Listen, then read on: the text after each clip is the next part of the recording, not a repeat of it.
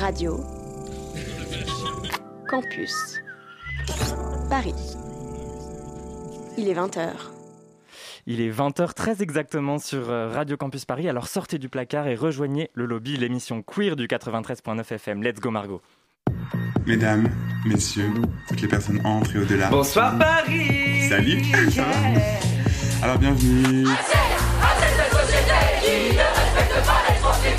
C'est symptomatique de la présence des lobbies dans les cercles du pouvoir. I'm like so gay, dude. Si vous dites à un homosexuel, vous êtes homosexuel, il n'a pas de souci. Je pensais avoir tout vu, ou presque, des agissements des lobbies. Si tu dis à un homosexuel, tu es une folle, c'est pas le même registre. Et je crois qu'il faut toujours écouter les personnes concernées. Moi, je sais bien quand c'est sexiste, je me rends compte assez vite quand même. C'est toujours les plus à même de raconter leurs histoires. Le lobby sur Radio Campus Paris. Bonsoir, le lobby c'est une heure euh, chaque mois pour homosexualiser le reste du monde. Et autant vous dire qu'on a encore un peu de travail. Vous nous écoutez en direct sur le 93.9 FM ou bien quand vous voulez sur vos applications de podcast. Salut Victor. Salut Colin. Et comme chaque mois, un immense plaisir de, de- de te retrouver, d'autant que plaisir d'autant plus grand que nous sommes aujourd'hui encore bien entourés par une belle petite équipe de chroniques heureuses que tu vas nous présenter. Et oui, on a ce soir une team au complet et on est bien bien contente d'avoir avec nous Lady Gaza ce soir. Hello, hello. C'est ta deuxième émission en une semaine, tu plus le micro. Comment Non, c'est tu ça, vas après avoir disparu trois mois. Ça va, ça va. On aura aussi l'édito testo d'Olga. Mars a encore été chargé, mais tu as réussi à nous garder du temps et on en est bien bien heureux. Bonsoir Olga. Bonsoir. Xavier alias XP qui a décidé de faire en un mois le tour de toutes les soirées mentionnées dans sa dernière chronique. On a nous revient. Tu nous reviens mais dans quelle forme? Euh, petite forme, j'étais pas sûr d'être là, mais je suis là. ça s'entend. Eh ben, on est quand même bien content aussi. Et enfin, Margot, toi ce soir, tu vas nous parler dressing et littérature pour enfants, si j'ai bien compris. Oui, exact. Et en un mot, préparez-vous. Ça fait deux mots. Très bien, à tout à l'heure donc, Margot. Voilà, un bon programme. Et dans un instant, on fait le tour de l'actualité LGBT. Victor, quels sont les titres? Alors, on va parler des Oscars, d'un projet de Big Tata et bien sûr de l'élection présidentielle. Et avec nous en direct jusqu'à 21h, une autrice et musicienne lesbienne dans le lobby. Il y a 8 ans, vous publiez un EP, les senti- le, le- le sentiment et les forêts. Vous vous faites remarquer en 2019 avec un premier roman à la demande d'un tiers. Et vous avez publié l'année dernière De mon plein gré aux éditions Grasset. Bonsoir Mathilde Forget. Bonsoir. Le lobby Radio Campus Paris. Et bienvenue dans le lobby de Radio Campus Paris. On est ravis de vous accueillir sur le 93.9 FM jusqu'à 21h. Avant de commencer, euh, je vais me permettre tout de suite de, mettre un petit trigger warning dans cette émission, puisqu'avec vous, Mathilde Forget, on va parler de violences sexuelles, de viol. Donc si le sujet est trop sensible pour vous, chers, chers vous pouvez dès à présent changer de fréquence, ou mieux, aller écouter d'autres de nos émissions. C'est sur Spotify, Deezer ou encore Apple Podcast. Comment allez-vous, Mathilde Forget? Euh, je vais bien, j'ai un petit rhume, mais ça va. comme tout le monde à peu près autour de cette table. Alors cela fait un an euh, maintenant que votre roman de mon plein gré est sorti, un roman euh, qui raconte ce qui s'est immédiatement passé après le viol que vous avez subi en, en 2017, à savoir votre dépôt de plainte et ce qui s'en est en suivi. Donc je mettais en garde nos, nos auditoristes, mais j'imagine que c'est pas forcément simple pour vous non plus d'en parler. Est-ce que ce, livre, en tout cas, c'était une étape dans une forme de reconstruction? Euh, après, dans le, je trouve que dans le roman, il n'y a pas beaucoup de détails sur le Mhm. viol. En fait, je me suis plus euh, concentrée sur effectivement euh, ce qui se passe quand on porte plainte Mhm. et à quel point euh, on est tout de suite un peu euh, accusé. Euh, voilà. Et donc, je me suis beau- plutôt concentrée sur cette étape, donc euh, le- les commissariats, le rapport avec les policiers. voilà. Sur la question de est-ce qu'on, c'est une étape pour se reconstruire. Euh, c'est une étape, en tout cas, justement pour se re- reprendre le pouvoir un peu sur notre histoire, parce Mhm. que justement, elle est racontée par euh, tout le monde. Ouais. Elle est, euh, chacun a son avis, chacun, voilà. Et nous, on a assez peu d'espace, même pendant le procès, c'est l'avocat qui prend la parole, et on a l'impression qu'à aucun moment on va pouvoir nous euh, prendre vraiment la parole. Enfin, le seul moment où on nous le donne, c'est quand on va à la barre et on est à peu près euh, incapable d'aligner deux mots. Donc euh, ça, c'était important, d'avoir Mhm. un espace d'écriture et de- de- d'expression. Est-ce que Ouais. c'est pour ça aussi que vous vous êtes emparé de l'écriture euh, très vite, puisque vous avez tenu un carnet que vous avez baptisé sobrement Mon Viol Oui. C'était ça aussi, c'était la même démarche? Ouais, complètement. C'était en parallèle, effectivement, de toute cette, tout, tout, tout ce moment kafkaïen. De, de- J'avais mon petit carnet à côté, je pouvais moi raconter, essayer de me souvenir. C'était pour pas justement tomber dans cette espèce de, de dimension presque parallèle où, où, je me dis, on se dit qu'on va finir par nous-mêmes euh, croire qu'on est coupable. Donc, Et on va reparler de Kafka aussi, je pense. Alors, en plus de ce livre, vous êtes également au cœur d'un documentaire radiophonique signé Clément Salzar, Violer une histoire de domination, c'est à écouter sur France Culture. Comment ça s'est fait, cette, cette, collaboration Vous racontez dès le début que vous, vouliez aussi faire de, de cette histoire un objet sonore? Ouais, après, voilà, c'est ça que je me disais. Il y a tellement, tellement de victimes de viol et tellement de choses encore à dire que euh, le livre me suffisait pas et je me mm. disais bon j'ai envie de le raconter euh, plus directement aussi parce que le livre je me suis aussi amusée avec la littérature avec les mots avec la langue. Et là je voulais vraiment dire des choses plus frontalement euh, plus énervées plus voilà. Et donc je, je, trouvais que le, un objet sonore c'était assez parfait et puis c'était aussi accessible à tout le monde. Voilà il suffit d'allumer sa radio. Donc j'ai eu cette idée. J'ai demandé à une amie journaliste si elle avait une idée de quelqu'un qui pourrait s'occuper de ça et du coup elle m'a présenté Clémence et euh, au début, moi, j'avais une petite idée, hein, c'est-à-dire c'est une petite 20 euh, minutes autour de mon histoire, et c'est elle qui a eu l'idée des 4 heures. Et après, on l'a un peu euh, écrit et pensé ensemble, et voilà. Et on va avoir le temps aussi d'un petit peu d'en reparler dans cette émission. Mathilde Forget, vous êtes avec nous jusqu'à 21h pour évoquer donc votre deuxième roman De mon plein gré qui est paru chez Grasset. Et tout de suite, on passe à l'actualité LGBT du mois de mars.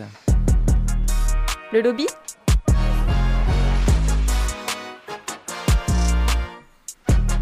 Radio Campus Paris. Et notre journal de la queerness s'ouvre avec le traditionnel, le désormais traditionnel édito de Victor. Victor, c'est à toi. Alors récemment, j'ai dû expliquer à mes amis, dont j'ai déjà parlé, pourquoi je trouvais les terrasses du faubourg Saint-Denis trop hétéro, effleurant bon la masculinité faussement déconstruite. Quand je vous disais que chaque édito annulerait celui de la fois précédente, je ne mentais donc pas. C'est l'occasion d'aller écouter nos émissions précédentes par ailleurs. Bien joué Victor. J'ai donc fait preuve de mes plus belles capacités d'argumentation et j'ai passé de longues minutes à expliquer tous ces petits détails qui font qu'un endroit me semble ou non friendly et qu'en tant que PD, je m'y sens ou non à ma place. Pourtant, à peine quelques jours après cette démonstration où j'avais assis ma queerness dans mon entourage, on m'a fait une remarque que je ne pensais jamais entendre. Un garçon, PD lui aussi, m'a dit Instinctivement, je ne t'aurais jamais parlé, tu as un trop gros straight passing. Je vous, avoue, je vous avoue que l'idée de ressembler à un créa d'agence de pub buvant une pinte au Morissette m'a fait entrer dans une espèce de dissonance cognitive. Il y avait bien au fond de moi le petit PD, celui qu'on choisissait en dernier en sport, qui avait maladroitement envie de le remercier. Mais pour la première fois, il y avait aussi le grand PD fier qui avait envie de lui dire Wow, mon passing et moi, on t'emmerde En y réfléchissant plus tard, je me suis rendu compte qu'en fait, cette remarque me touchait au cœur parce qu'elle rejoignait un doute qui m'a beaucoup travaillé ces dernières années. Depuis qu'on a failli me refuser l'entrée de la flash cocotte à mon arrivée à Paris pour manque de paillettes, et que j'ai dû me justifier d'être gay à celle du tango, la question revient souvent. Suis-je assez pédé? Suis-je assez queer? Je ne suis ni bear, ni Jim Queen, ni twink, ni drag. Je n'entre pas dans une case identifiable. Là, toute relative hétéronormativité de mon apparence, de ma démarche, de ma voix, de mon couple, sont-elles une honte de moi projetée sur l'extérieur ou seulement le symptôme d'une personnalité finalement plutôt passe-partout? Quand je te vois Colin, avec tes bretelles arc-en-ciel, ton rouge à lèvres, ton vernis à ongles au concert de PR2B, ou toi, Olga, avec tes pins et tes vêtements merveilleux. Ou toi, Xavier, avec tes souhaits à message fièrement exposés au monde. J'ai tendance à me sentir lâche de mon conformisme et envieux de votre courage. Et en même temps, j'ai tant lutté contre mes manières, ma posture, ma voix, ma faiblesse physique, que cette contre-injonction à la flamboyance que je m'impose parfois me fait violence. Ce qui est curieux, c'est que pour moi, il y a écrit PD en gros sur mon front. Et je sais aussi que la peur est toujours là. Quand je me suis fait percer l'oreille, et volontairement la droite, je précise, j'ai cru le lendemain que toute la rame de tram allait me traiter de tapette. Quand je me suis décoloré les cheveux, j'ai pensé que j'allais me faire frapper dans la rue.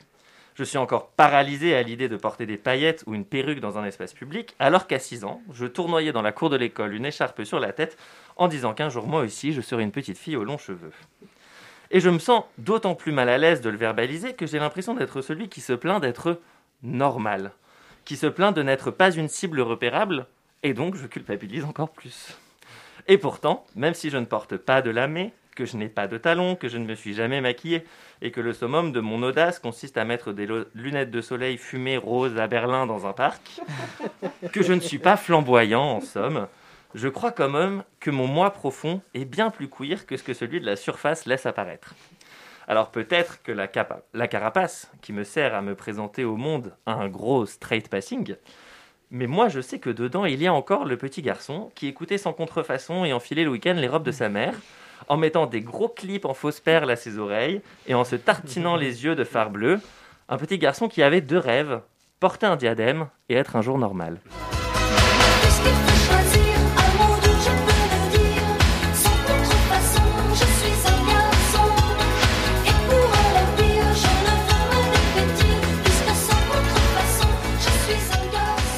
Merci beaucoup Victor pour euh, cet édito qui, qui fait réagir, mais je, je ne dis pas qui puisque c'est voilà, ça reste Non, non, en mais je, je- je- comprends tout à fait Victor, puisque moi, mon apparence que tu as citée euh, tout à l'heure est quelque chose d'assez récent aussi, et j'ai eu les mêmes euh, démarches intérieures euh, pendant assez longtemps. Donc je- on en reparlera. Parlons-en. Merci beaucoup Victor. En tout cas, un édito que vous pourrez très bientôt réécouter en podcastant notre émission sur les applications de podcast. Et dans la suite de l'actualité. Et ben le reste de l'actualité, c'est d'abord euh, toi Margot, puisque dans le reste de l'actualité, il y a les Oscars. Et on ne va pas revenir à notre tour sur la tant commentée euh, claque de Will Smith à Chris Rock. On, s'arrête plutôt sur un autre moment fort de la cérémonie. Oui, bien sûr, la soirée des Oscars, Ariana DeBose, première personne queer assisée à recevoir un Oscar, celui du meilleur second rôle féminin pour sa performance dans West Side Story. Euh, pendant son discours, elle s'est adressée aux jeunes femmes racisées et aux artistes queer. Je cite Si quelqu'un a déjà remis en question votre identité, je vous le promets, il y a effectivement une place pour nous. Euh, c'est d'autant plus fort quand on sait qu'elle a hésité à participer au projet, n'ayant pas autant confiance en ses capacités d'actrice qu'en ses talents de chanteuse et de danseuse. Un syndrome de l'imposteur qui est bien connu des personnes minorisées. Mhm. Est-ce que, euh, est-ce que quelqu'un a un truc à rajouter sur... euh, J'ai adoré euh, cette actrice dans le film. Ouais, moi aussi. Et je- en fait, je savais même pas qu'elle était queer, donc euh, je suis ravi. Je l'ai su ce matin. Tu veux dire qu'elle a un straight passing Euh, si moi je voudrais ajouter Ah, quand oui. même que Jane Campion est devenue la troisième femme à obtenir un Oscar de Oui. la meilleure réalisation euh, pour un film qui, euh, je n'en dirai pas beaucoup plus, est plus queer que ce qu'on pourrait imaginer. C'est quoi le film déjà pour ceux Qui qui s'appelle par exemple The Power of the Dog Ah oui, et qui est un film de Netflix Donc à voir euh, dès maintenant avec sur le Netflix. merveilleux retour de. Kirsten Dunst euh, en premier rôle et ça c'était déjà une superbe chose en soi. Euh, Victor, avec toi, on, on parle d'un sondage.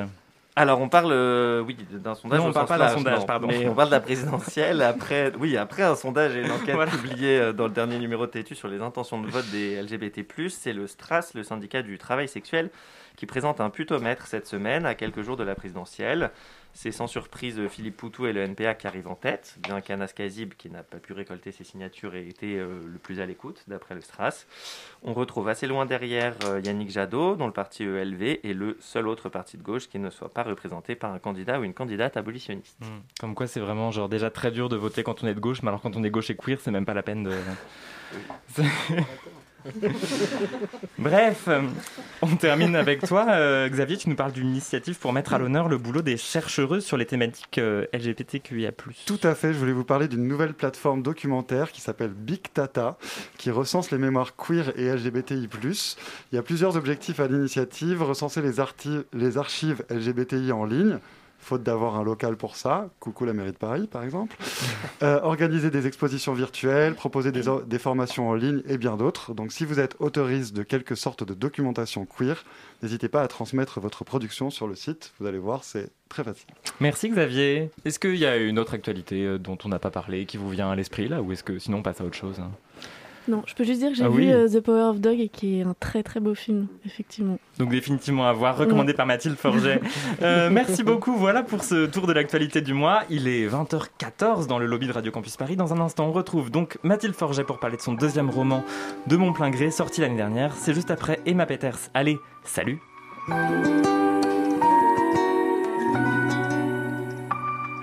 Regarde-toi, regarde-moi, regarde-nous. Posons le constat là que ça marche plus du tout. En plus, j'ai l'air de quoi Depuis des mois, tiré sur ta manche. Je voulais de l'émoi, c'était trop, pardonne-moi. Maintenant, faut qu'on nous débranche. Je vais quand même pas te consoler, alors que c'est toi qui m'aimes plus. Je vais quand même pas te réconforter, alors que c'est moi qui suis déçu. Mais j'ai envie de te dire, Tu trouveras rapidement te fera jouir en trois mouvements. Tu trouveras celle qui te fera souffrir autant que ce que tu me fais maintenant. Allez, salut, je vais pas traîner, ça n'a pas de sens. Allez, salut, je vais garder ma dignité, je vais garder ma décence. Allez, salut, j'aime pas du tout celle que je suis devenue. Allez, salut, et je vois bien que t'aimes pas du tout non plus.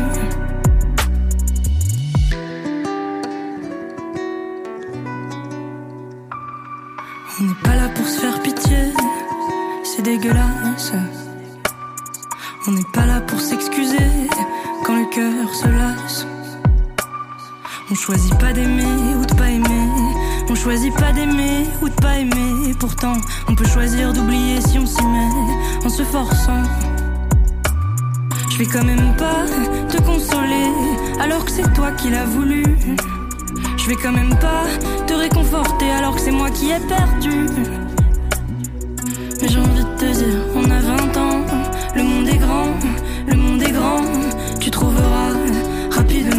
celle qui te fera venir à n'importe quel moment. Un peu comme là, dans ce bar en bas de chez toi, tu m'as dit viens et je suis là, évidemment. Allez, salut, je vais pas traîner, ça n'a pas de sens. Allez, salut, je vais garder ma dignité, je vais garder ma décence. Allez, salut, j'aime pas du tout celle que je suis devenue.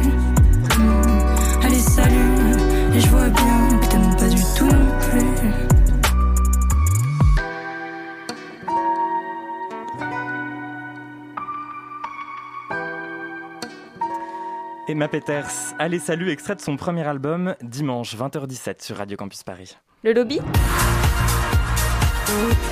Radio Campus Paris, Et nous retrouvons donc notre invitée Mathilde Forget, autrice de De mon plein gré aux éditions Grasset.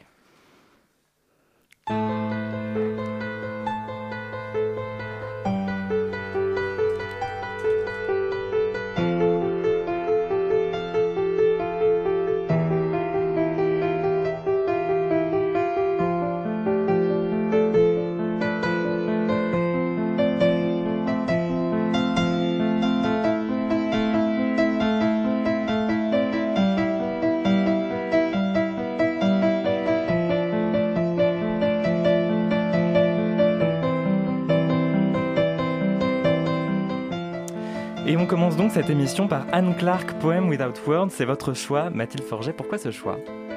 Euh, bah parce que c'est mon amoureuse qui me l'a fait découvrir Ah et euh, complètement un clin d'œil de Lover et que je l'aime beaucoup beaucoup. Je l'apprends maintenant euh, au piano moi-même Mhm.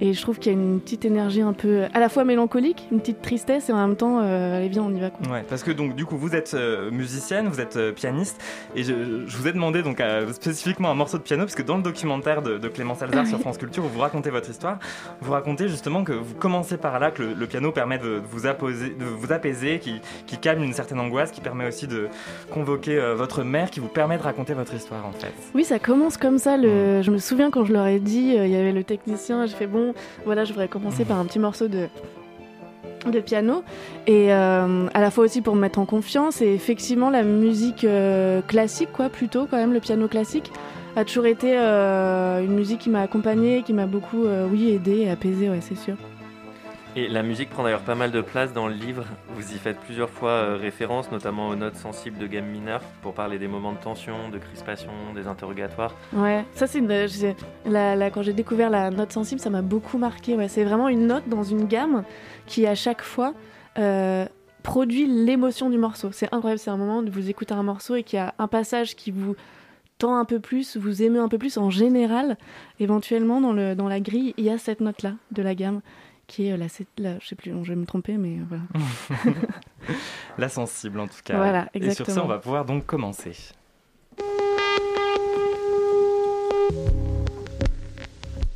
Qu'est-ce que j'ai fait, moi, jusque-là? Les rares fois, le plus souvent bien bourré, où j'ai voulu en parler, est-ce que j'ai dit le mot? Jamais. Les rares fois où j'ai cherché à raconter ce truc, j'ai contourné le mot viol. Agresser, embrouiller, se faire serrer, une galère, whatever. C'est que tant qu'elle ne porte pas son nom, l'agression perd sa spécificité, peut se confondre avec d'autres agressions, comme se faire braquer, embarquer par les flics, garder à vue ou tabasser. Cette stratégie de la myopie a son utilité, car Du moment qu'on appelle son viol un viol, c'est tout l'appareil de surveillance des femmes qui se met en branle. Tu veux que ça sache ce qui t'est arrivé? Tu veux que tout le monde te voit comme une femme à qui c'est arrivé? Et de toute façon, comment peux-tu en être sortie vivante sans être une salope patentée? Une femme qui tiendrait à sa dignité aurait préféré se faire tuer. Ma survie, en elle-même, est une preuve qui parle contre moi. Le fait d'être plus terrorisée à l'idée d'être tuée que traumatisée par les coups de rein des trois connards apparaissait comme une chose monstrueuse. Je n'en avais jamais entendu parler, nulle part.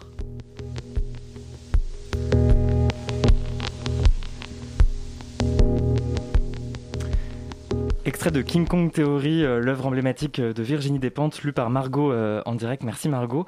Mathilde Forget, vous racontez dans De mon plein gré que vous pensiez euh, à cette œuvre pendant le viol, là où Virginie Despentes raconte un peu plus loin que la littérature euh, l'a pas du tout aidée, lui, euh, elle, euh, suite à son viol.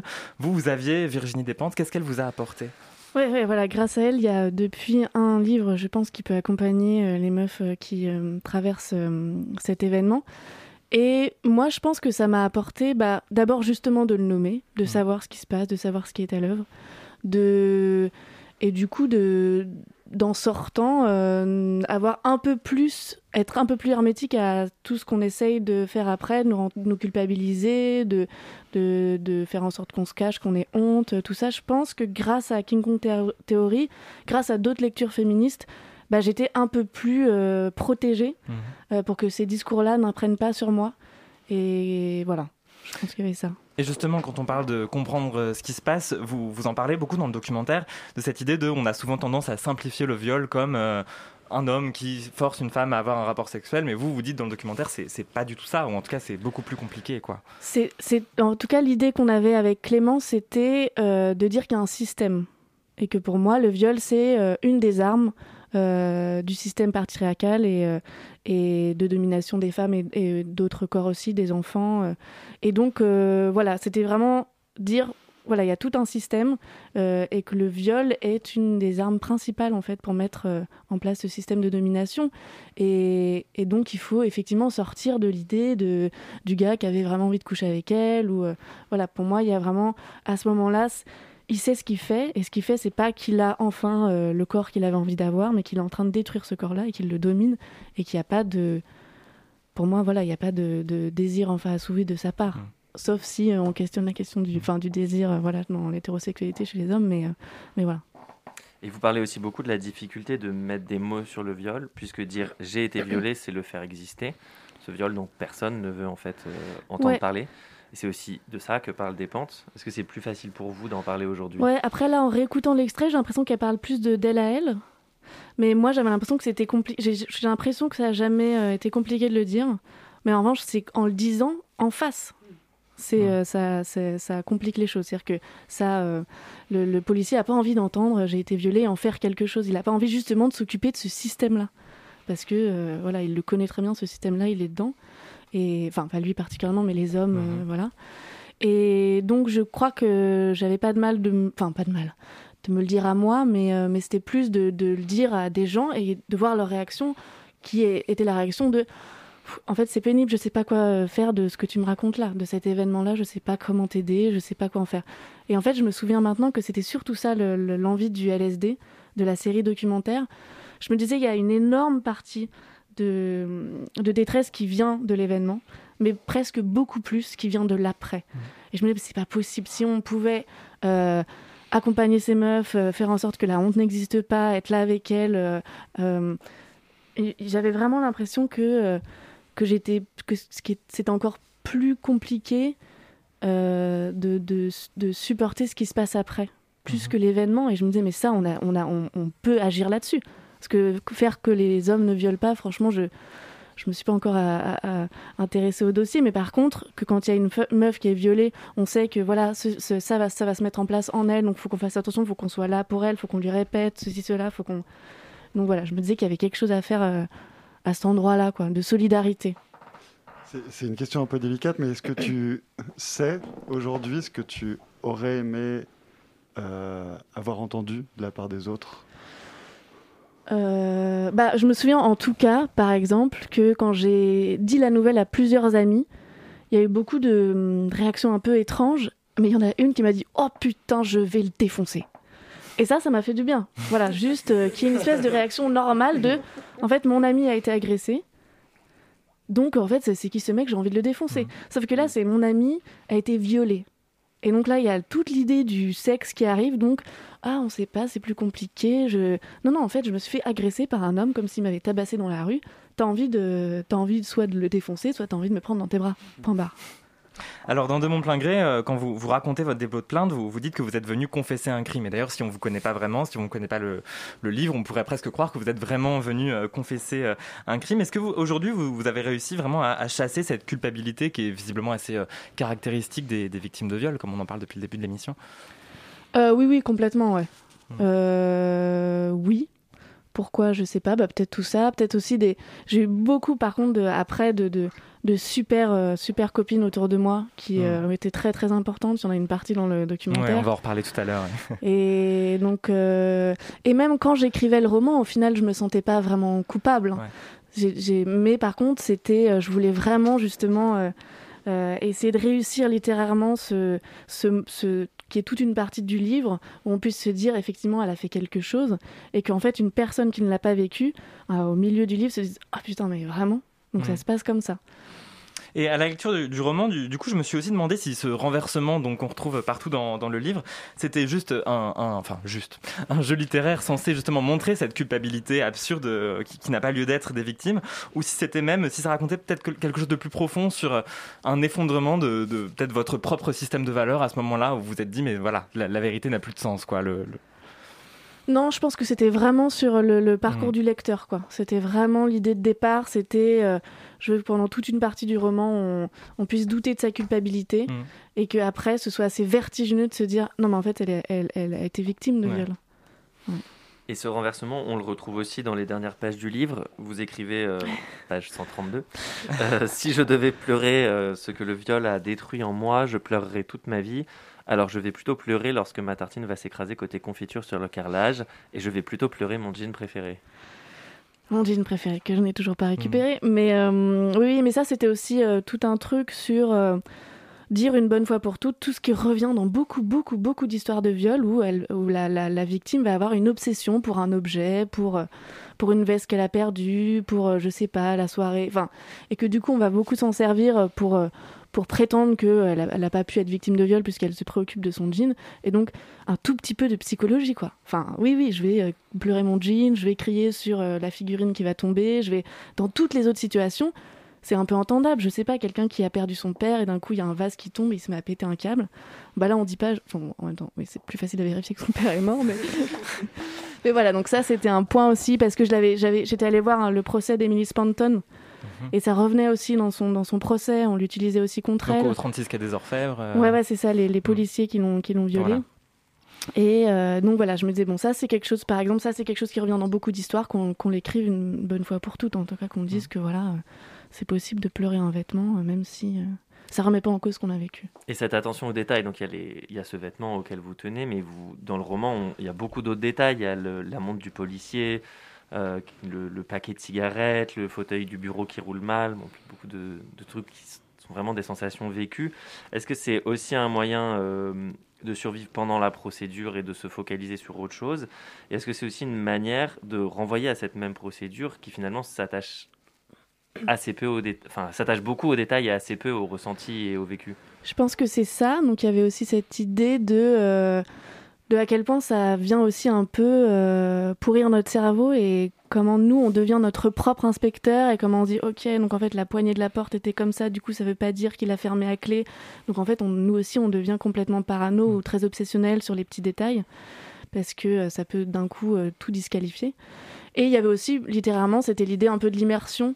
Je voulais en fait je voulais aussi que ce soit pas violent non plus pour le lecteur. Donc je voulais qu'il soit un peu à, à côté de moi. Donc voilà c'était moi je pense une manière de l'avoir avec moi dans la scène de lui montrer les petits détails les choses comme ça j'avais l'impression que ça, ça lui permettait d'être euh, assez euh, doucement à côté de moi Et parmi ces détails, il y a le, le premier livre d'Édouard Louis, En finir avec Eddie Bellegueule, qui revient à plusieurs reprises. Et dans son roman euh, suivant, lui, il a aussi décrit un viol durant lequel il a cru mourir. Est-ce que voilà, comment ça a résonné ça en fait? Est-ce que vous y avez pensé? C'est un Bah oui, oui, en plus, euh, oui, oui, je, je lisais vraiment le livre euh, Eddie Bellegueule. Euh, et j'avais déjà lu Histoire de la violence avant. Donc oui, c'était assez incroyable, euh, ce espèce de parallèle. Euh, nos livres sont assez différents, mais, euh, mais oui, j'aime beaucoup ces livres. Et c'est vrai que c'était très étrange de se suivre un peu parce que, parce que Eddie Bellegueule, bon, c'est très différent euh, mon parcours, mais en tout cas, l'idée de- de- d'enfance de, petite lesbienne, en tout cas, oui. Mm. Et de, mais euh, mais euh, donc, euh, oui, j'ai relu après Histoire de la violence, euh, et puis je lui ai envoyé mes romans, tout ça. Mm. C'est.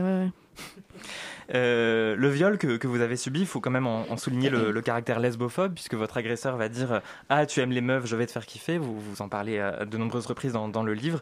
Est-ce que, déjà, même pour la police, cette homosexualité, c'était quoi? C'était un- une circonstance aggravante presque? Vous n'étiez pas une assez bonne victime euh, du fait que vous étiez lesbienne? Euh, non, c'est pas ça, mais c'est que déjà, j'ai eu beaucoup à me justifier sur le fait de ramener un homme Ouais. chez moi. Et c'est vrai que je, je me disais, on va vraiment euh, prendre du temps pour euh, débattre sur est-ce que je suis moins lesbienne si je ramène un homme chez moi une fois. Donc ça, c'était assez lunaire. Et après, c'était euh, sur moi, j'avais besoin que ce soit reconnu ce, ce- cet aspect-là du viol, euh, cette comment on dit caractère. Non, bref. Ouais. Enfin voilà, et, et c'est vrai que ça, hum, je sentais que ça serait pas vraiment retenu, enfin que voilà, ça, ça c'était plutôt, euh, je suis pas vraiment lesbienne, plutôt que c'était un viol lesbophobe. Mhm. Mathilde Forget, vous êtes donc avec nous ce soir pour évoquer votre second roman De mon plein gré. Je rappelle qu'il est paru aux éditions Grasset. On vous retrouve dans un court instant pour en parler. Et pour l'heure, il est 21h, 20h31 sur Radio Campus Paris. Le lobby Et je crois qu'il faut toujours écouter. Radio Campus Paris. Et on retrouve donc une, une revenante qui nous avait bien manqué. Rebonsoir, Lady Gaza. Salut, salut. C'est à toi, on t'écoute. Ok, donc euh, une seconde. Mais tu n'as pas porté plainte. Combien de fois peut-on enten- entendre cette phrase? Tout le temps. Ce réflexe, quand il vient de la famille, je peux le comprendre. Mais que penser des militants euh, qui ont le même refrain? ACAB, ACAB, sauf pour les victimes de violences sexistes et sexuelles. Là, on a toute confiance en la justice bourgeoise. Cette phrase renvoie la victime à un parcours individuel. Cela déresponsabilise la société entière face à ce fléau. Chacun lutte pour sa justice. Cette violence, elle est encore pire quand on est des femmes des quartiers populaires racisés.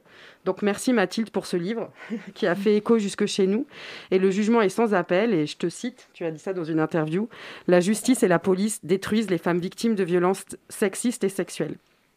Et donc là, un témoignage d'une ancienne élève à moi qui s'appelle Christy, qui a écrit un texte suite à son procès, euh, elle a, alors que le gars a reconnu les faits. Je l'ai glissé vite fait, a-t-il osé dire, au KLM, et le gars a été relaxé. Cet homme m'a violée et a emporté mon sourire avec lui. Ce jour-là, je n'ai pas dit oui, et sans oui, c'est non. J'ai été prouvé pour que justice me soit faite. Pendant un an, j'ai dû revivre les scènes, raconter à nouveau, voir des professionnels pour qu'ils puissent m'aider. Pendant que lui était en liberté, j'ai dû garder un masque pour lui faire croire que tout allait bien, alors que chaque soir, lorsque je rentrais, je me faisais du mal. Mon plus grand regret est d'avoir entamé ce combat. Ma plus grande déception est que ce combat n'ait pas été pris en compte. Big up Christy qui est en régie. on te lâche pas. Euh, par ailleurs, c'est vrai, tu l'as dit avant Mathilde, euh, on peut pas laisser les femmes, et notamment les femmes des quartiers populaires, seules dans ce parcours, à cause de ces violences euh, voilà, que tu décris dans ton livre, mais aussi parce que, ben, tiens, le flic peut aussi être un port sexiste et raciste. Et là, on a rencontré une jeune femme qui s'appelle Rim, qui a 28 ans, qui est autiste, qui vient du Maroc, qui est précaire, et elle allait porter plainte pour violences sexistes et sexuelles contre son conjoint au commissariat d'Épinay-sur-Seine, et elle s'est fait harceler allègrement par le commandant de police d'Épinay-sur-Seine qui voulait l'aider. Des centaines de messages à caractère sexuel et raciste ont été envoyés à cette femme marocaine précaire, autiste. Donc, euh, grand pensée pour elle. Je pense aussi à Kadja la combattante, donc c'est une ancienne élève, hein, ça fait 20 piges euh, qu'on se, voilà, que, j'ai été sa surveillante. Elle a porté plainte pour violence, acte de barbarie, etc. contre son ex, et elle n'a pas été convoquée au, au procès. Le gars été relaxé et elle est en lutte aujourd'hui pour ouvrir le procès, pouvoir témoigner. Elle a une page Instagram. Donc le mais pourquoi tu n'as pas porté plainte TG, comme disent les jeunes. Comme toi Mathilde, en plus du parcours juridique, ces femmes ont dû trouver des biais pour exprimer publiquement leur histoire dans des associations, des pages Insta, des textes. Christy et Selma se sont rencontrées dans une de ces associations. Pour toutes les vies que tu as brisées à tout jamais, pour tous les corps que tu as volés, pour toutes les larmes que tu as fait couler, pour toutes ces nuits sans sommeil et surtout pour ta lâcheté, j'espère que tu le payeras. Je me suis battue pour ça et je ne baisserai jamais les bras. Dans ce texte, je m'adresse à mon beau-père que je considérais comme mon père et qui m'a violée de mes 10 ans à mes 19 ans. Il est en prison et en attente de procès depuis presque un an. Et pourtant, nous restons, moi et toutes ces victimes, sans réponse et sans aide. Aujourd'hui, je n'arrive toujours pas à tourner la page et je vis chaque jour dans la peur et l'incompréhension. Fort sur vous, les filles. Selma, donc, a 20 ans. Et donc, comme a dit Christy, j'ai la rage. Et pour moi, c'est important de pas uniquement parler de justice individuelle, même si, euh, voilà, c'est un choix euh, que les, que les personnes font d'aller au procès ou pas. Euh, ou juste de se battre pour une police pas trop sexiste, pas trop raciste. Le problème, c'est bien le système en place, comme tu as dit Mathilde, et on rappelle que le, gars qui gère la justice et la police, le ministre Darmanin, est un violeur notoire. Ils sont vraiment au KLM, les gars. Donc euh, il faut accompagner politiquement les femmes. On a aussi besoin de réparation, euh, et je pense à des réparations individuelles, de thunes, d'aide médicale, d'expression artistique. On veut des thunes, en fait, pour revivre, se soigner, se loger, se réparer et se reconstruire, car leur violence nous coûte très cher.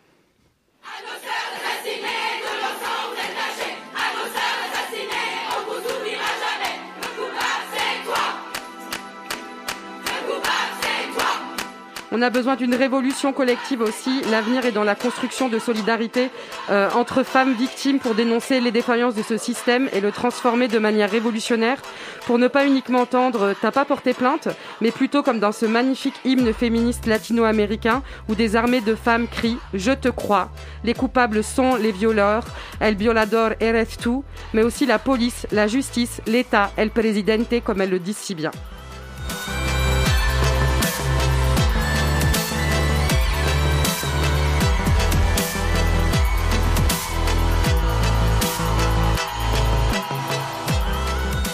Merci beaucoup Lady Gaza pour cette chronique. Euh, Mathilde Forget, j'imagine que euh, voilà, très, ça très vous fait... ému, ouais, merci beaucoup. Mais avec les extraits et tous les témoignages, c'est clair qu'il faut continuer à être ensemble, quoi. Mm. Et en colère. Ouais, On va en reparler aussi. En tout cas, une chronique qu'on peut réécouter en, en, podcastant cette émission sur radiocampusparis.org euh, et sur les applis de podcast. On passe à la musique avec XP. Le lobby? Radio Campus Paris je suis extrêmement fier de cette blague, mais je vois que personne n'arrive, donc euh, voilà. XP, Ah, donc voilà, DJ de cette émission, créateur, créateur de la plateforme Les Disques du Lobby, qui, voilà, qui mettent à l'honneur des artistes queer. C'est à suivre de toute urgence sur SoundCloud. Et chaque mois dans le lobby, tu troques ta casquette de DJ pour celle de programmateur musical. Oui, alors rebonsoir tout le monde. Avant de parler de musique, je voulais d'abord mentionner quelque chose qui me perturbe énormément depuis quelques temps. Vous ne trouvez pas que ça sent mauvais? Enfin, je sais pas, moi, mais plus on se rapproche du 8 avril, plus ça sent très très mauvais. Une odeur comme un mélange de racisme avec des effluves de grands remplacements, un léger arôme de révisionnisme avec une touche relativement assumée d'homophobie et de transphobie. Bref, ça pue la merde en fait. Du coup, je me suis dit que notre devoir, en tant qu'émission euh, faite par et pour les transpédéguines, qui apparemment d'ailleurs est écoutée par des millions d'auditeuristes sur les ondes FM Des milliards, en fait, ouais. des milliards, pardon. Euh, notre euh, devoir était de contrebalancer un peu tout ça. Et quoi de mieux pour ramener un peu de fraîcheur dans cette campagne nauséabonde que d'écouter une artiste femme, lesbienne, franco-libanaise qui chante en arabe son amour des femmes sirènes Je vous présente donc ce mois-ci Élise Mourad, passée dans les disques du lobby l'an dernier. Chanteuse, guitariste, bassiste, autrice et compositrice, Élise, connue également pour avoir joué dans le duo Téléphérique, sortait en fin d'année dernière un EP de 4 titres intitulé Apocalypse Na, où elle rendait hommage à Beyrouth, capitale de son Liban natal, un an après la tragique explosion portuaire. Le, titre, le, titre, pardon, le titre que je vous ai choisi, dont je ne prononcerai pas le nom de peur d'écorcher cette magnifique langue arabe qu'on devrait plus enseigner au collège-lycée, évoque, comme je le disais, une relation entre la chanteuse et une femme chimère, sirène plus exactement. Alors avant d'écouter Élise Murad, on rappelle que la jeunesse comme la moins jeunesse emmerde le Front National, le Rassemblement National et tout ce qui est à droite ou fait semblant de ne pas l'être. Wink wink Manu. Tout de suite, Élise Murad sur Radio Campus Paris.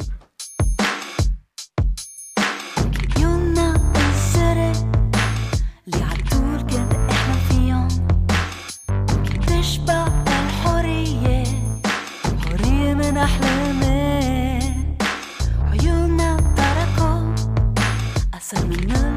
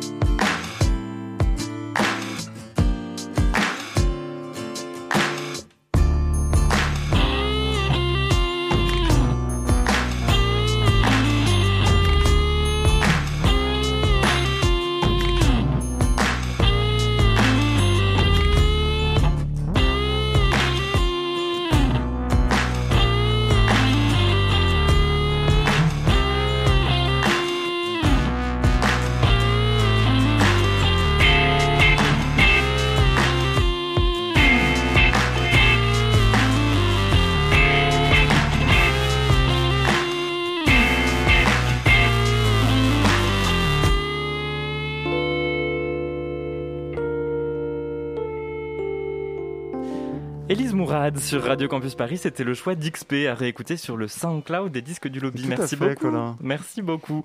Allez, il est 20h41 euh, sur Radio Campus Paris. Et avant de retrouver notre invité, on accueille Margot. euh, qui, comme chaque mois, explique la vie aux hétéros. C'est ça que tu fais?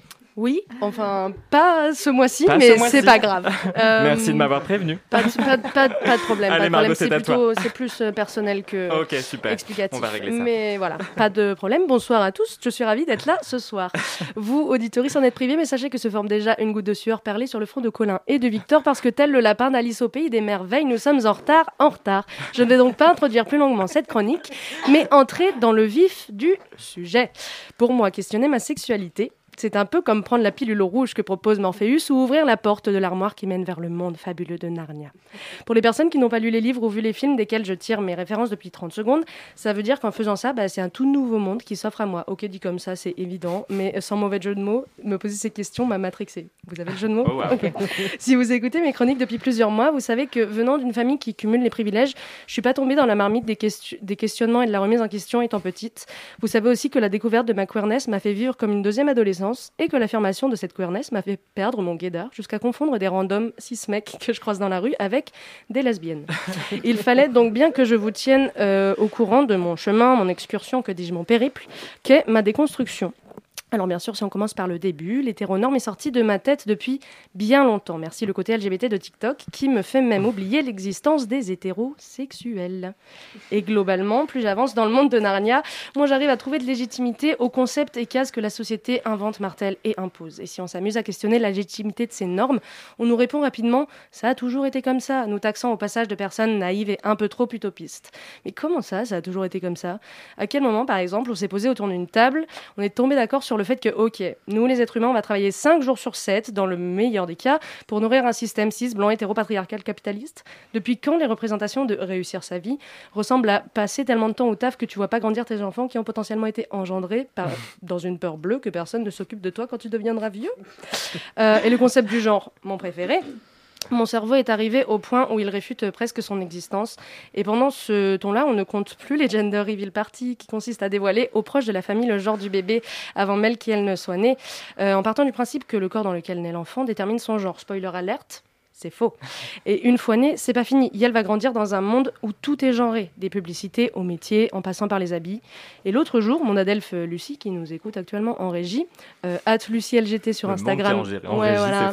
Allez voir ses illustrations euh, queer, elles sont super d'ailleurs. Petit moment en promo.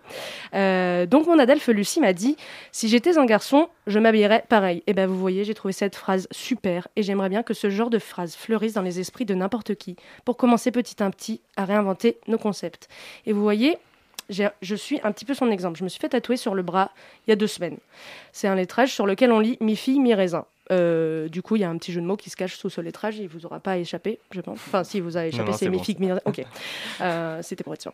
Euh, mais c'est une manière pour moi de m'affirmer un peu plus. Parce qu'en fait, je crois juste qu'après réflexion, cette case de mi-fille, mi-raisin, elle me convient plutôt bien et surtout plutôt mieux que les, cases, que les cases filles ou garçons que la société m'impose. Merci Margot, notre de rien. mi-fille mi-raisin de cette émission. On réécoute ta chronique sur Deezer, Apple Podcast, Spotify et sur le site de Radio Campus Paris, 20h44. Why can't I say the word? I mean, why can't I just say Le lobby? Susan, I'm gay. Radio Campus Paris Et nous sommes toujours avec Mathilde Forget qui a publié l'année dernière De mon plein gré aux éditions Grasset, euh, un roman euh, qui raconte le parcours de la combattante d'une femme euh, victime de viol, d'une survivante de viol. Et justement, avant de continuer, je voudrais qu'on écoute un poème d'Audrey Lorde que vous allez probablement reconnaître, Mathilde Forget. Et c'est Lady Gaza qui va nous le lire. Pour celles d'entre nous sur qui on a imprimé la peur, comme une ligne fine au milieu de nos fronts, une peur apprise dans le lait de nos mères, nous n'étions pas censés survivre. Et quand le soleil se lève, nous avons peur qu'il ne reste pas. Quand il se couche, qu'il ne se lève pas le lendemain. Quand notre ventre est plein, nous avons peur de l'indigestion. Quand notre ventre est vide, nous avons peur de ne plus jamais manger. Quand nous sommes aimés, nous avons peur que l'amour disparaisse. Quand nous sommes seuls, nous avons peur que l'amour ne revienne jamais. Et quand nous parlons, nous avons peur que nos mots ne soient pas entendus ni bienvenus. Mais si nous nous taisons, nous avons toujours peur. Il vaut donc mieux parler, sachant que nous n'étions pas censés survivre. Une litanie pour la survie, c'est Audrey Lorde, lu par euh, Lady Gaza dans le lobby de Radio Campus Paris. Euh, Mathilde Forget, je, je sais que vous faites parfois référence à Audrey Lorde en, en interview. Qu'est-ce qu'elle vous raconte euh Bah, elle a été très importante pour euh, conserver ma colère et en faire un- une compagne. Euh, c'est euh, Marcia Burnier qui m'avait. Je me souviens encore du message, je lui avais écrit C'est qui déjà la meuf qui t'aide avec la colère? Et elle m'avait répondu Audre Lorde. Et, hum, et maintenant, je la garde très précieusement parce que, parce que oui, oui, je pense que la colère est très importante et que je veux pas, je veux pas euh, finir par croire que c'est quelque chose qu'il faut régler. Et, pas du tout. Moi, elle, m'a, elle, me, elle me permet d'avancer beaucoup et de me rassembler aussi. Et, et donc, euh, Audre Lorde, elle aide à ça. Oui, parce que c'est vrai que pour les femmes victimes de violences et notamment de viols, euh, l'image de la femme victime, effondrée, qui revit son stress traumatique tout le temps passe, mais la femme en colère qui exige justice, réparation, voire autodéfense, euh, ça par contre, c'est pas, c'est pas validé. Donc comment tu deals justement toi avec cette colère? Euh, bah moi je deal, enfin dans le sens où où je la garde en fait. Bon après euh, effectivement elle est là et on peut la réveiller plus ou moins, mais en tout cas je suis toujours en colère, je serai toujours en colère. Enfin j'arrêterai d'être en colère quand euh, quand euh, j'arrêterai d'entendre des témoignages de meufs qui ont 19 ans et qui ont été violées.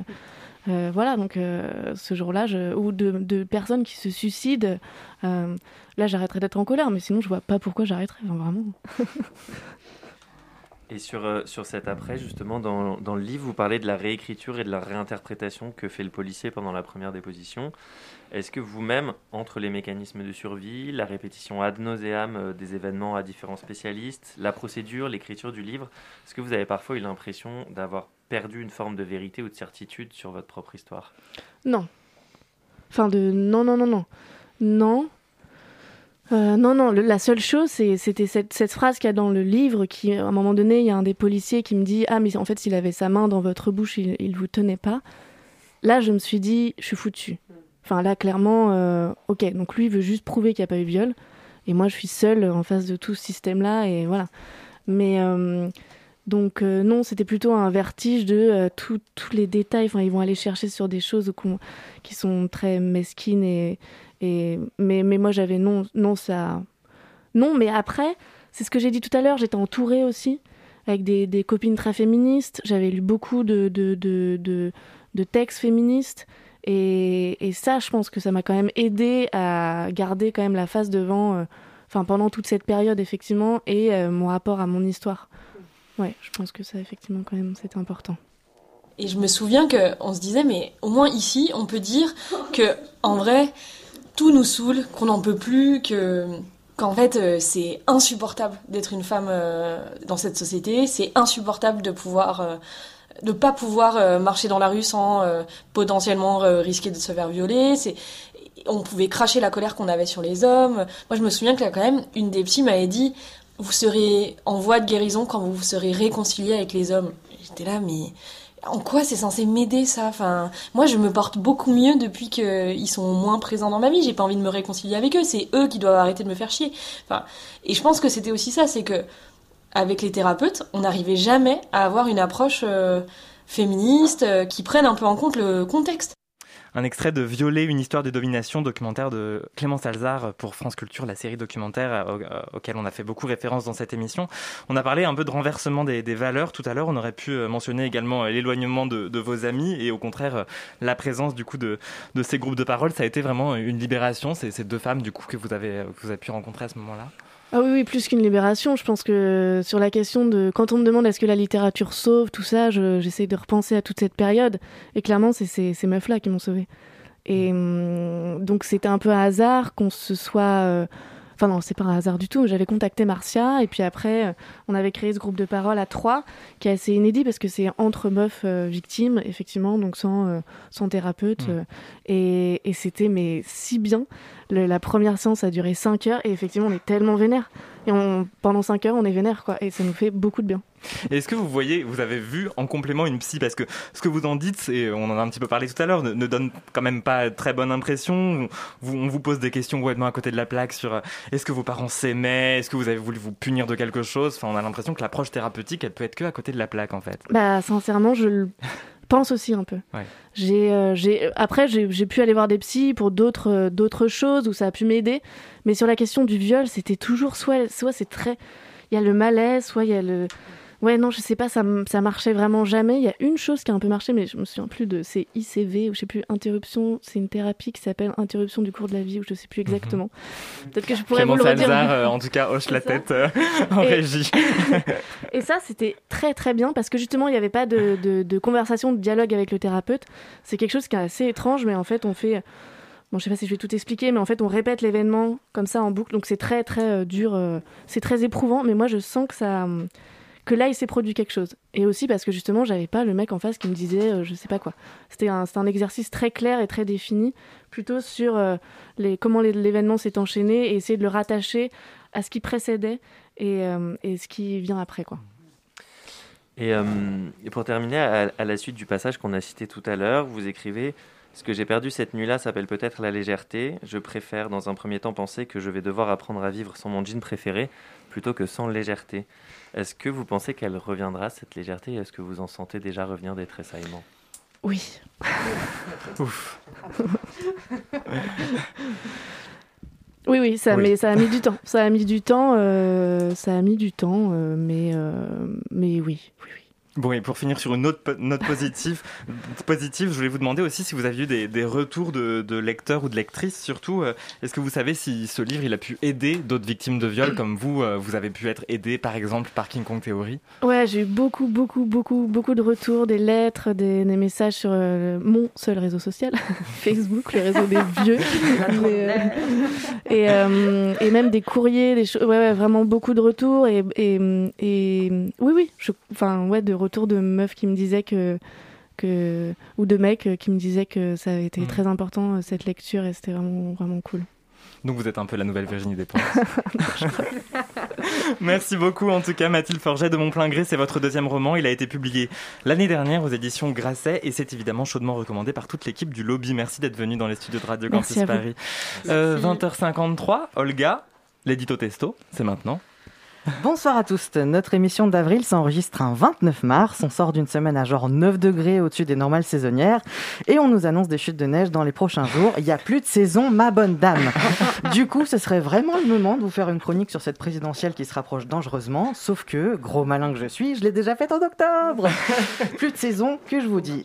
Et maintenant, que vais-je faire? Eh bien, sur les sages conseils de Gigi, je vais en rire pour ne plus en pleurer.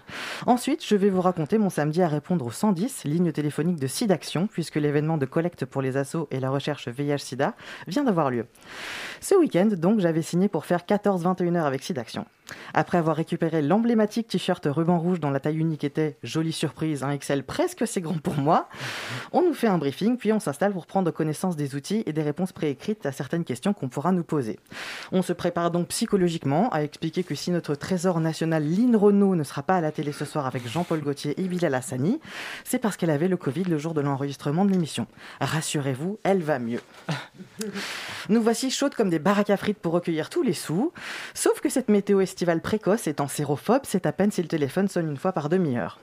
Face à l'actualité qui risquait de ternir l'engouement du public pour ce grand rendez-vous solidaire, l'inquiétude des bénévoles de SIDAction était palpable. Heureusement, ma tablée était pédée comme tous les phoques de la baie de Somme réunis. Oui, je sais, c'est le voile, pas l'animal. Et on a trouvé comment se maintenir motivé et éveillé mutuellement entre l'appel d'une vieille dame isolée euh, depuis Carcassonne qui avait juste besoin de parler et un complotiste, appelons-le euh, Jean-Jacques, qui avait une obsession pour, je cite, l'injection, mais aucune intention de faire un don. Jean-Jacques aussi devait se sentir euh, seul d'ailleurs parce que nous sommes plusieurs à l'avoir eu au bout du fil au cours de l'après-midi puis de la soirée, visiblement de plus en plus alcooli- alcoolisé. Habitué des dons par SMS ou carte bleue, je réalise aussi petit à petit que la promesse de don par téléphone à Sidaction se solde par l'envoi d'un chèque via enveloppe pré-timbrée quelques jours plus tard, et que, en conséquence, en conséquence nos interlocutrices, dont les coups de fil s'accélèrent légèrement vers 19h, ont tous plusieurs fois 20 ans bien tassés. À 20h45, l'émission démarre sur Antenne 2, pardon, France 2.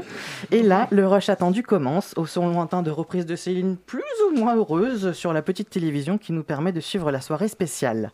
Les dons de 100 euros arrivent, entrecoupés de donations plus modestes d'ancêtres s'excusant d'être retraités, veuves ou les deux à la fois. À 21h, mon, compte- mon compteur grimpe enfin, alors je vérifie l'horaire de mon dernier RER et décide de prolonger l'expérience. À 22h 22h15, j'ai enfin atteint les 1000 euros et je raccroche mon casque. Le compteur total culmine alors aux alentours d'un million 700 000 euros.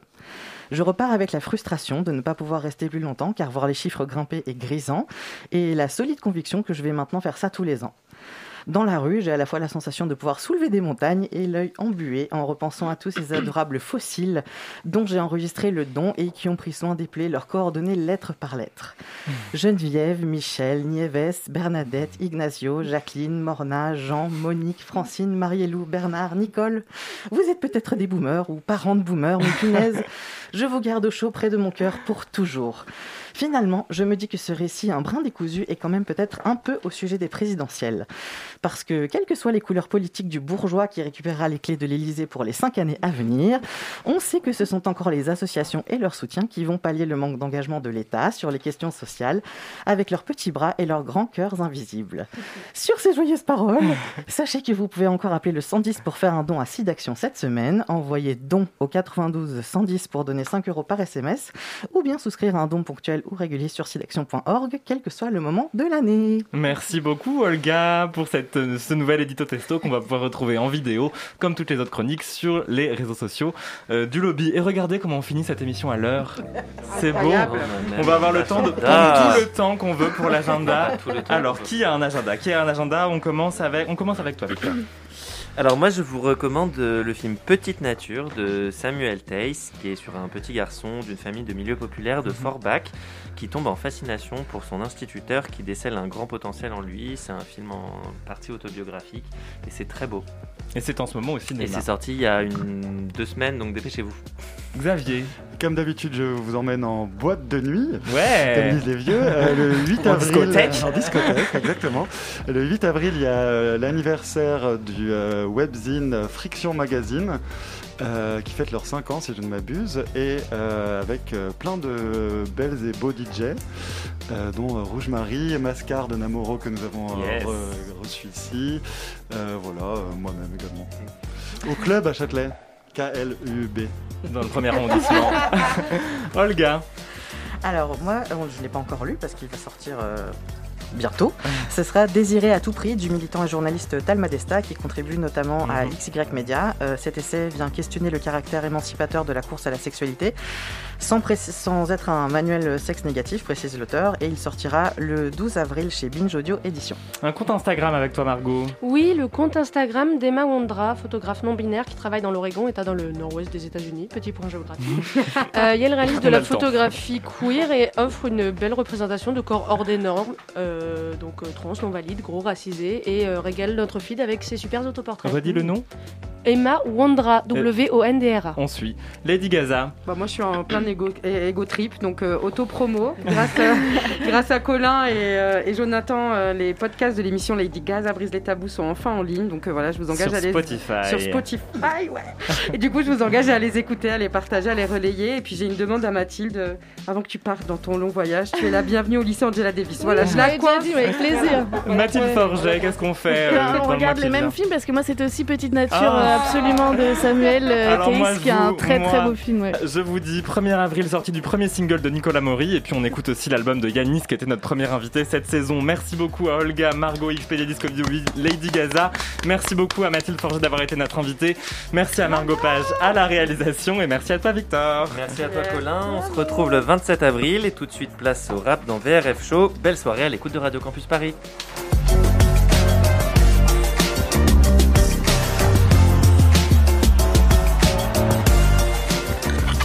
Radio